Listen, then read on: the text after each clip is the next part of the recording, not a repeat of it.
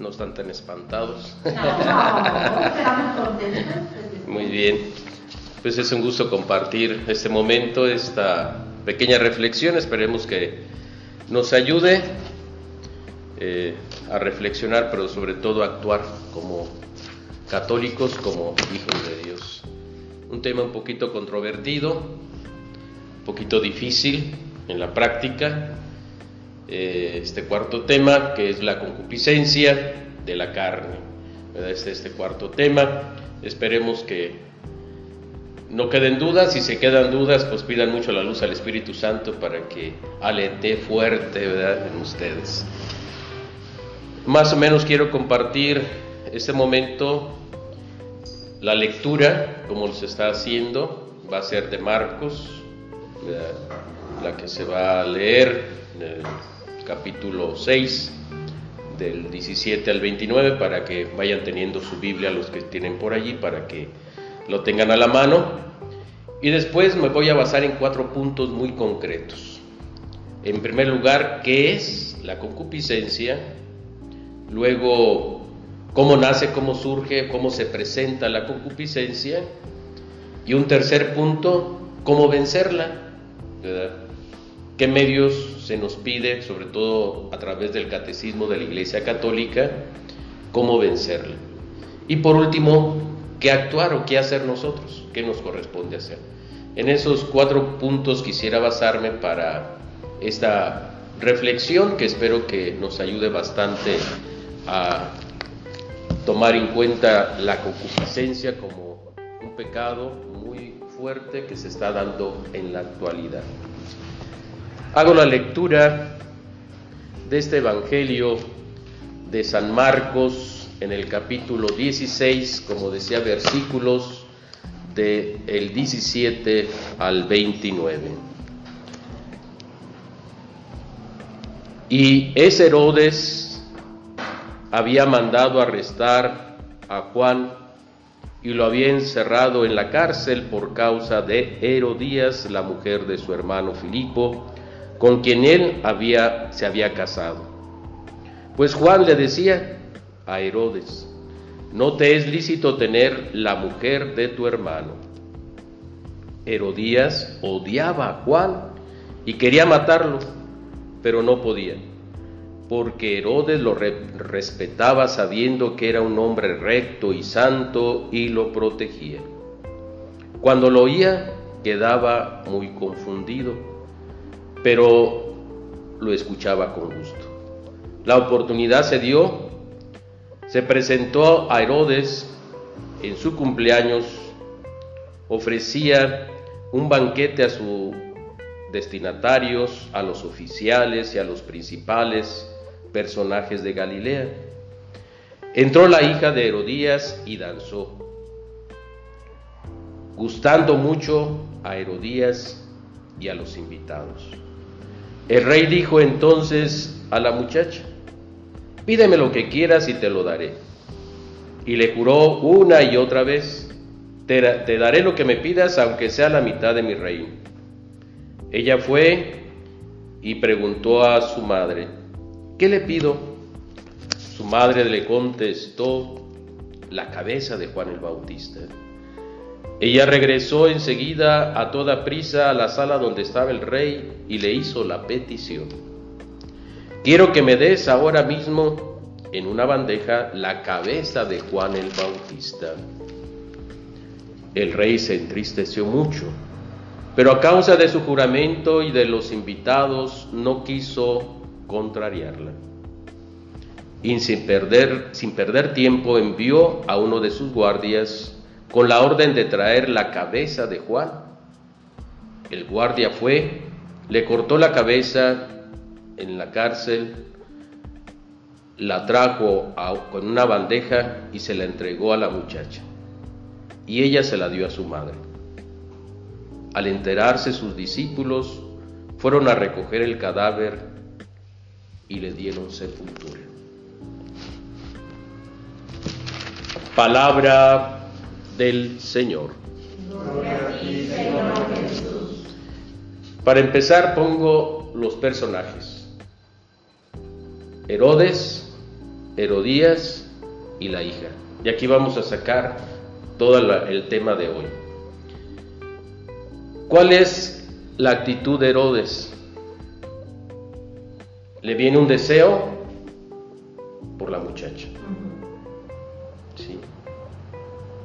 Tiene un deseo también de poder, de quedar bien con los invitados. Pídeme lo que quieras y te lo voy a dar. También un deseo de poder o de ambición, ¿verdad? Sí. Toma una actitud de ser el rey y hacer lo que él quiere. Un deseo malsano. ¿Cuál es la actitud de Herodías? Pues de odio.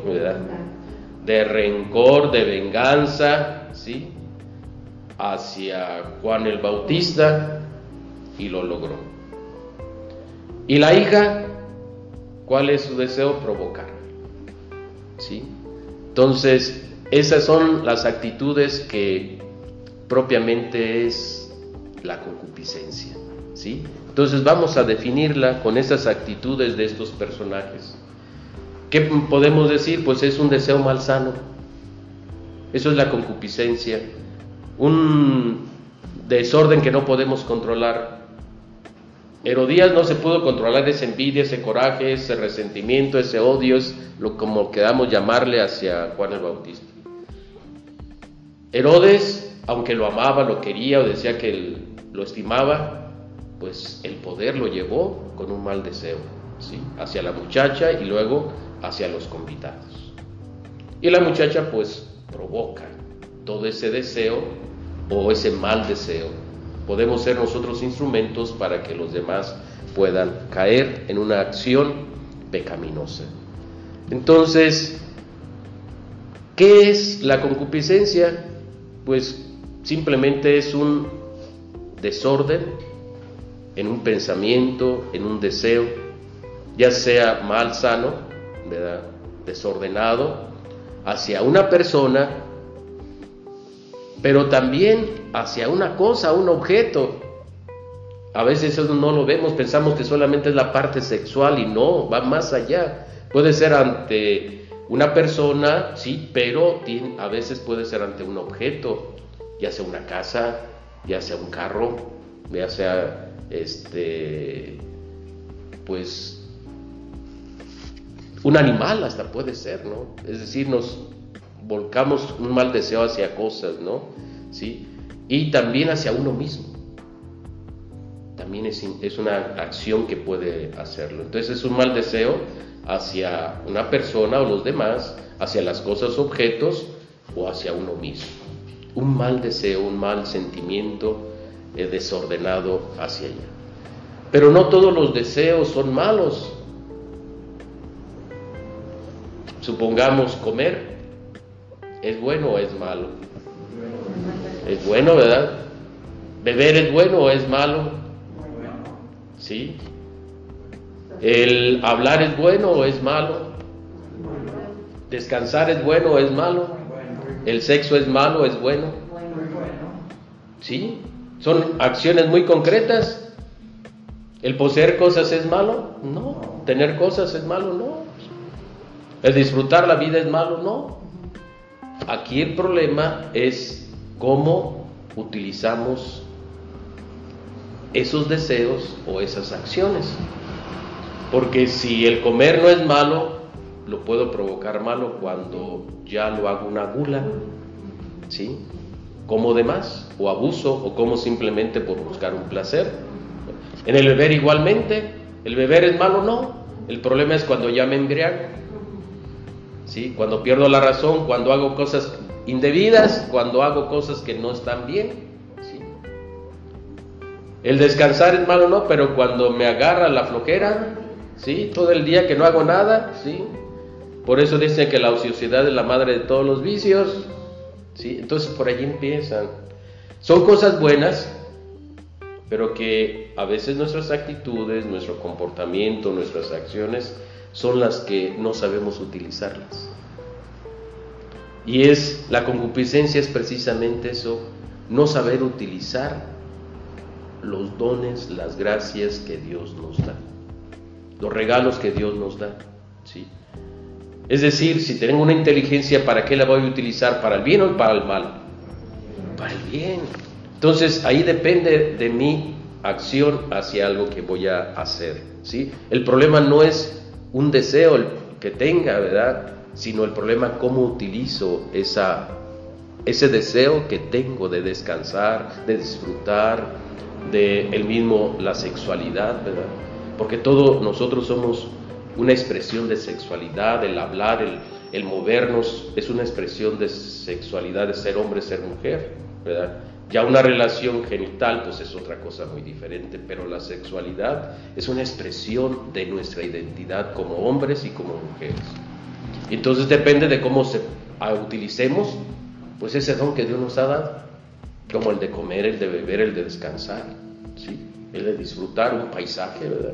que es una forma también de expresar nuestra sexualidad, con esa paz, esa emoción, esa satisfacción que da ver un paisaje, un atardecer. Eso es saber utilizar precisamente los dones que Dios nos ha dado. Entonces, ya entendiendo qué es la concupiscencia, ese mal deseo, esa mala utilización de esos dones que tenemos, desviación, ahora podemos decir cómo surgen esas concupiscencias en nuestra vida. ¿Sí? ¿Cómo van surgiendo? ¿Sí? Como un número dos. Miren las, las cosas tan sencillas, a veces no las tomamos en cuenta de la vida. Y por eso el demonio es tan astuto que nos envuelve muy fácilmente. Entonces nos presenta estas estos deseos o estos malos deseos o estos, estas malas expresiones, ¿verdad? Como queramos llamarle, como algo muy bueno. Nos lo presenta como algo bueno, como algo que necesitamos, como que algo que nos hace falta, ¿sí? Nunca nos lo presenta como una tentación, sino lo presenta como es bueno.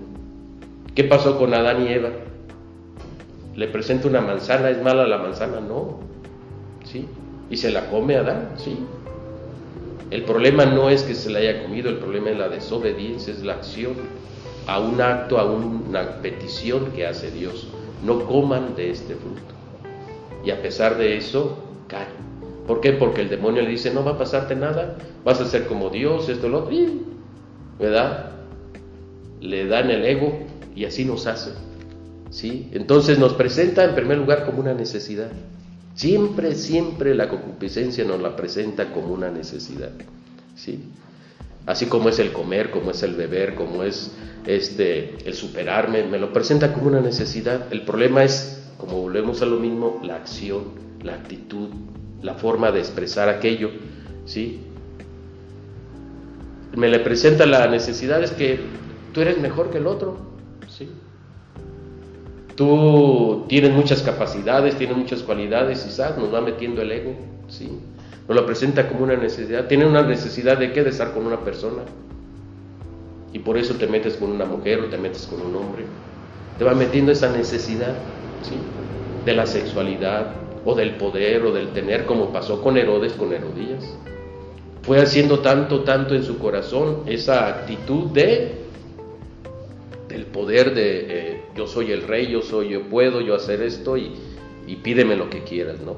Sí, una necesidad de demostrar yo soy, pero vean a dónde los lleva, a matar, a asesinar. Entonces, un mal deseo, una necesidad mal enfocada nos puede llevar a matar, no solamente físicamente, eso es lo de menos, sino espiritualmente, ¿sí? Ah, porque vamos matando nuestra alma. Entonces siempre se nos presenta como una necesidad, pero también se nos presenta como una oportunidad. Tristemente así es. El demonio es bien astuto, primero nos pone la necesidad y luego dice, no desaproveches esto, ¿eh? no lo desaproveches. ¿Sí? Si ahorita esta mujer te dijo esto, si este hombre te hizo esta proposición, oye, pues ándale, ¿sí? Échale ganas y pues tú eres hombre, ¿verdad? O No desaprovecho esta oportunidad que estoy con los amigos, ahora sí nos vamos a, este centro nocturno, nos vamos a este bar o nos vamos a echar unas copitas, ¿no? No desaprovecho esta oportunidad. ¿Para qué? Para a lo mejor ambicionar algo y hago un robo o vendo droga o hago esto. Es decir, todo eso es parte de la concupiscencia, no solamente la parte sexual, sino ese mal deseo que vamos haciendo en muchas cosas, ¿no? Por eso el noveno y el décimo mandamiento van muy unidos a esta parte de la concupiscencia. Si recordamos los mandamientos, ¿no? Yo espero que sí nos acordemos. El noveno es no desear. Sí. Y el décimo, las cosas ajenas, es decir, ese mal deseo que tenemos, volvemos a lo mismo, hacia las cosas y hacia las personas. ¿sí? Entonces nos lo presenta siempre como una oportunidad. ¿sí? Demostrar que yo puedo más, que yo tengo poder, que soy superior, que soy mejor. ¿Sí? Voy a demostrarte que ahora sí me, me las vas a pagar todas. Que hace cero días, ahora sí, mira, tengo esta oportunidad y mira, te voy a partir la jeta, ¿sí? Y es lo que nos pasa a muchos de nosotros y decimos, lo voy a desquitar con esta persona, sea como sea, ¿sí? Y voy a buscar la forma de hacerles un mal deseo. Y entonces le destruimos su trabajo, ¿sí? Le destruimos su fama, levantándole un falso, ¿sí? La criticamos. Entonces, a veces esos malos deseos de envidia, de egoísmo, van destruyendo. Eso es parte de la concupiscencia, no solamente la sexualidad, que a veces pues lo enfocamos por ese lado, sí, es una parte fundamental, sobre todo en la sociedad de hoy, pero también esas pequeñas acciones también son parte de eso, esos malos deseos que a veces destruyen la vida de los demás. Y se nos presentan como una oportunidad y ah, ahorita la aprovecho. ¿Para qué? Para fregarme a este, para ponerlo a menos, ¿no? Entonces, demostrar algo que en realidad no somos, ¿no? Entonces, tener mucho cuidado. Así se nos presenta de una manera u otra la concupiscencia, como algo muy leve, muy tranquilo, como una necesidad, pero también como una oportunidad. El tercero, ¿cómo vencerla entonces las, la concupiscencia? ¿Cómo se puede vencer? El catecismo de la Iglesia Católica nos lo presenta de una manera muy concreta, muy sencilla, muy profunda, ¿verdad? Ojalá que podamos tener la oportunidad de, leer pues los números que corresponden. Son desde el 2521 por ahí más o menos al 2527 si no me equivoco. No me traje el catecismo de la Iglesia Católica pero por ahí más o menos son verdad 2521 en adelante por ahí está el noveno mandamiento, ojalá tengan la oportunidad de, leerlo, y pues presenta estas actitudes que debemos nosotros poner. En primer lugar, la castidad, ser castos. Y la castidad no solamente no tener relaciones sexuales, la castidad es entregarnos a Dios por amor, ya sea la pareja o ya sea el sacerdote, la religiosa, el religioso, o una persona soltera, es decir, voy a tomar este estado de vida por el amor a Dios. ¿sí? La castidad es eso, no solamente no tener una relación sexual con alguien, sino es sobre todo tener un corazón recto para amar. Y entonces voy a ser capaz de amar a esta persona y serle fiel. Voy a serle fiel a esta persona y no le voy a fallar, porque esa es la castidad no solamente no tener relaciones, sino respetar a la esposa, respetar al esposo. Y el sacerdote, respetar a su comunidad. ¿sí? Por amor a Dios, todo esto se hace por amor a Dios. Si no, no se vive la castidad. ¿sí? Saber utilizar nuestra dignidad, nuestra sexualidad con dignidad, eso es. Valorarnos en esa dignidad como hijos de Dios. Por eso viene una segunda eh, invitación, ¿cómo vencerla? con una intención pura, dice el catecismo, una intención limpia, ¿verdad? Una buena intención del corazón. Y por eso, el primer tema que veían ustedes, las bienaventuranzas, pues dichosos los limpios de corazón, ¿por qué? Dice allí, ¿se acuerdan? Porque van a ver aquí a Dios. Porque van a ver a Dios. Dichosos los limpios de corazón, porque van a ver a Dios. Entonces tenemos que tener la mirada de Dios, ver al otro como imagen viva de Dios. Y qué difícil es esto. El demonio nos mete a través de los sentidos, como le pasó a Herodes, y lo hizo caer, lo hizo llevar a una acción hasta asesinar a Juan el Bautista. ¿sí? Entonces la mirada hacia dónde provoca, ¿no? Por eso tenemos que tener una, una mirada limpia. Y yo creo que pues inmediatamente notamos cuando alguien no, no, nos está viendo con buena intención, ¿verdad? Sí, sobre todo ustedes como mujeres, híjole, qué barbaridad tienen ese sexto sentido que dicen y alcanzan a observar y ver que aquella mirada no es tan sana, ¿sí? Entonces es importante ese punto de vista, tener una mirada sana.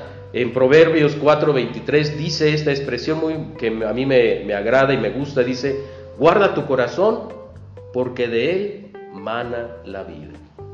Proverbios 4:23, ¿verdad? Sí. Guarda tu corazón porque de él mana la vida. Es decir, lo que va a entrar a tu corazón ya se verá en otro de los temas, pues todo lo que el corazón va saliendo, ¿no? Las cosas buenas y las cosas malas, ¿sí? Entonces, es bien importante esta parte de la limpieza de la vista, ¿no? Ver con el corazón, ¿verdad? Entonces, es muy importante. Y una tercera parte, ¿verdad? ¿Cómo vencerla? Pues es la guarda de los sentidos. Yo aquí lo enfoco en en tres acciones, en tres cositas muy sencillas. La primera, el sacrificio. La segunda, el ayuno. Y la tercera, el dominar nuestros sentidos. ¿sí? En esas tres acciones. El sacrificio, ya no queremos hacer sacrificio al día de hoy, ya estamos bien acostumbrados a, que todo es mecánico, entonces ya pachurrar un botoncito y ya todo está, estás, estás, estás. Entonces cuando nos piden un sacrificio, ay hijo de la fregada, ¿verdad? Y más que sacrificio, yo le llamaría disciplinar nuestro cuerpo. Y es lo que nos hace mucha falta, disciplinar nuestro cuerpo, ¿sí? No darle todo lo que pide.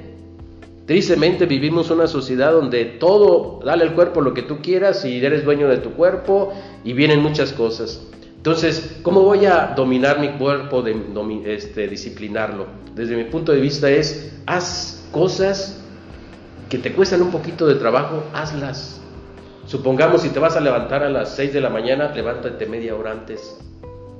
Las cosas cotidianas no se trata que te pongas dos piedras, ¿verdad? Y una penca de nopal en la espalda y te pases en cada 20 minutos o una hora no, no, no.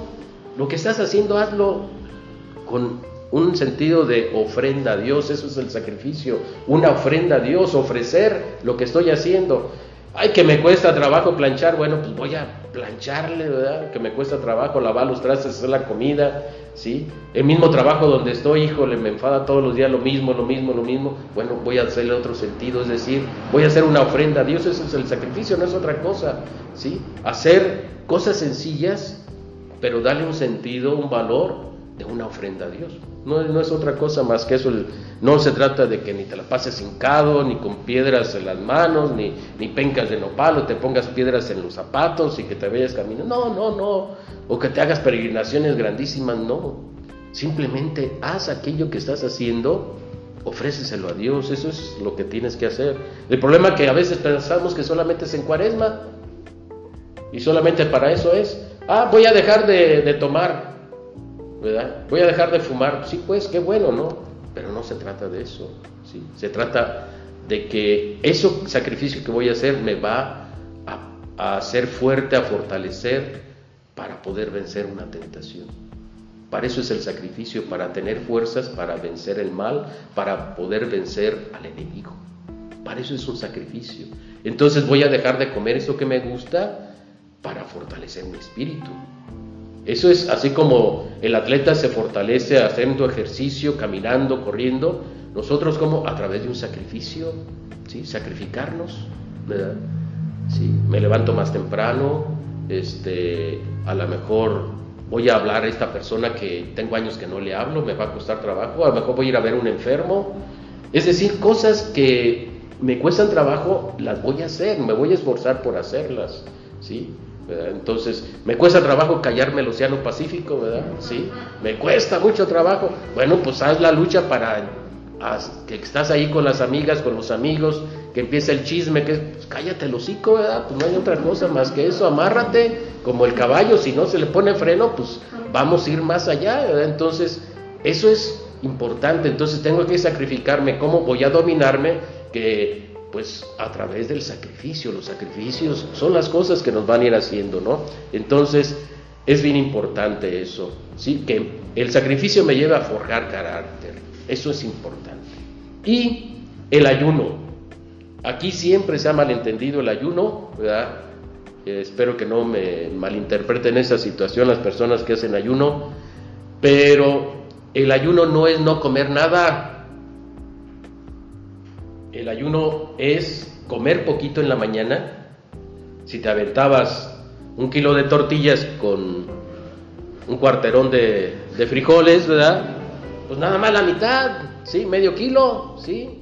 Sí, nada más la mitad. Es, hace, es, dejar un poquito de lo que estabas comiendo. Y hacer la comida del, del mediodía hacerla bien. Y en la noche también comer menos de lo que acostumbras. Si te echabas tres, un litro de leche con un, dos, tres panes, pues nada más medio litro con un, pan y medio, ¿verdad? Es decir, la mitad de lo que acostumbras, ¿sí? Tristemente hemos mal enfocado lo que es este, el ayuno. Y en eso Isaías, ojalá puedan leer el capítulo 58 ahorita por las cuestiones de tiempo, ¿verdad? Este, está un poquito complicado, pero en el capítulo 51, versículo del 1 al 9, híjole, nos pone una arrastrada, ¿verdad? Tremenda, tremenda, tremenda en lo que se refiere a, al ayuno. ¿Cuál es el ayuno que yo quiero? Desaten las cadenas del esclavo, ¿sí? ¿Verdad? ¿Sí?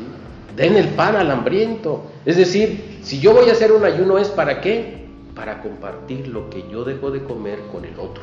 Si no, no tiene sentido el ayuno. ¿Sí? Es decir, si yo no me como este pan es para qué, no para guardarlo y comérmelo en la noche, pues no sirve de nada, ¿sí? Eso es lo que hacemos en el ayuno. No como en la mañana, pero en la comida me retaco, ¿verdad? Y más en, cuaresma, ¿sí? No, es, dejo este pan para qué? Para llevárselo al vecino que no tiene o a aquella persona que no tiene. Eso es precisamente el ayuno. Y es lo que nos va a ayudar a fortalecernos. Por eso el ayuno es caridad, es compartir, es dar, no solamente no comer. Eso es lo que es de mi punto de vista, ¿sí? Entonces es fundamental eso. ¿Sí? El otro punto, aparte del ayuno, les decía el dominio. ¿Dominio de qué? Pues de la vista, de la boca, del corazón, de nosotros mismos. Dominarnos, sabernos dominar. ¿Sí? Por eso debe estar siempre primero la voluntad más que el deseo. Y nos gana siempre más el deseo que la voluntad. Tiene que estar en primer lugar la voluntad. La inteligencia antes que el instinto. Siempre la inteligencia tiene que estar por encima de ese instinto que es muy fuerte en el ser humano. Entonces hay que tener mucho cuidado en eso. Entonces, esto es para la guarda de los sentidos. Sacrificio, ayuno y el dominio de nuestros sentidos. ¿Cómo voy a vencer el último punto, la concupiscencia con la oración. Ahí está la clave de todo, la oración. La oración que se manifiesta sobre todo en nuestra oración diaria, meditada y comunitaria que a través se da a la Eucaristía y no perder de vista, aquí aunque no lo presenta el Catecismo de la Iglesia Católica, la reconciliación, ¿sí? la confesión. Yo pienso que es algo muy importante la confesión. La oración es fundamental y esencial. Que la oración principal pues la tenemos en la Eucaristía, ¿verdad? Pero la oración personal fundamental y la comunitaria pues la Eucaristía y el Santo Rosario. Y concluyo simplemente qué tenemos que hacer. El pudor como parte importante. Controlar nuestro cuerpo a través de el pudor algo que se está perdiendo en las nuevas generaciones. ¿Sí? El Internet está llevando a eso. Niñas de 13 años, 12 años, enseñando todo lo que no deben. No solamente niñas, sino niños, ¿verdad? Entre ellos. Se ha perdido el pudor. ¿Sí? ya no hay ese pudor. Y pudor significa templanza, moderación, hacer todas las cosas con moderación, sobriedad, en el vestir, en el hablar. Es bien importante, eso es el pudor, ¿verdad? El pudor es sabernos dominar, sabernos controlar, no exhibirnos. Por eso está prohibido la el, exhibicionismo, ¿verdad? Completo de las personas que enseñan su cuerpo, ¿verdad? Sí. Entonces tener mucho cuidado en eso. Hay que ser más discretos. Una sociedad que nos está volcando a aparecer, a aparecer a través de los medios de comunicación, ¿verdad? Entonces hay que tener mucho cuidado hacia dónde nos está llevando esta acción, ¿verdad? Entonces tenemos que tener más pudor, tener más cuidado. El pudor es esencial. Y todo esto viene en el catecismo de la Iglesia Católica, en esos números que les di, ¿verdad? En el 2521 eh, en adelante, habla de eso, del pudor. ¿Sí? Entonces, son acciones que debemos nosotros de ir viviendo y haciendo, ¿verdad? Tener más discreción, no llamar la atención en nuestro vestir, en nuestras acciones, ¿verdad? Siempre queremos presumir más de lo que no tenemos. No, no, no. Hay que tener mucho cuidado en eso. Y por último, pues valorar la dignidad humana. Valorar mucho la dignidad de la persona. Por eso caemos en muchos errores, en muchas acciones negativas. Porque no sabemos valorar al otro, que es una imagen viva de Dios. Entonces, hoy les toca a ustedes, sobre todo papás, educar a los niños, adolescentes, jóvenes, en el respeto a su cuerpo, el respeto al cuerpo de la otra persona, porque somos imagen viva de Dios.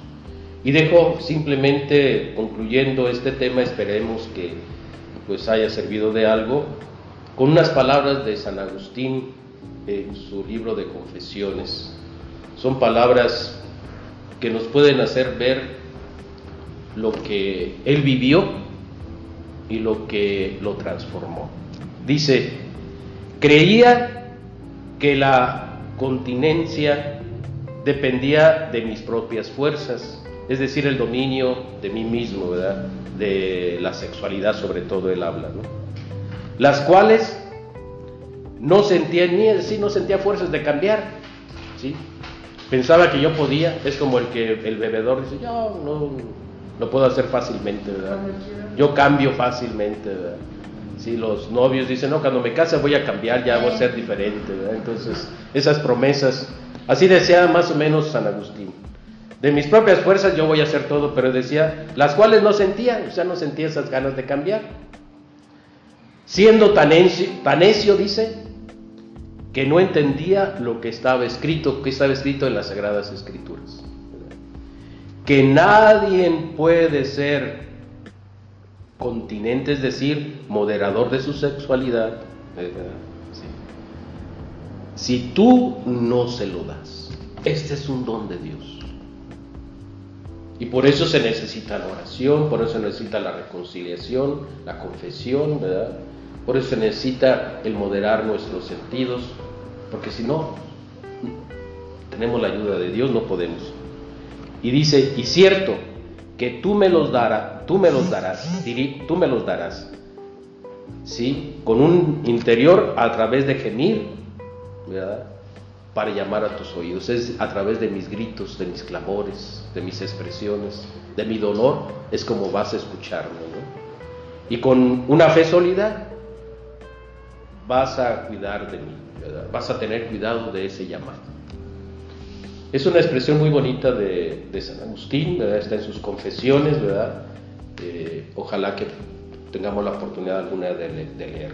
Pues ojalá que este tema nos pueda ayudar un poquitito para ubicarnos en ese sentido de la concupiscencia y ya se irá viendo un poquito más sobre esto, ya la parte más concreta, a lo mejor el sábado, Dios mediante, profundizaremos un poquito más sobre esta situación. Pues con esto concluyo, termino y hacemos la oración final.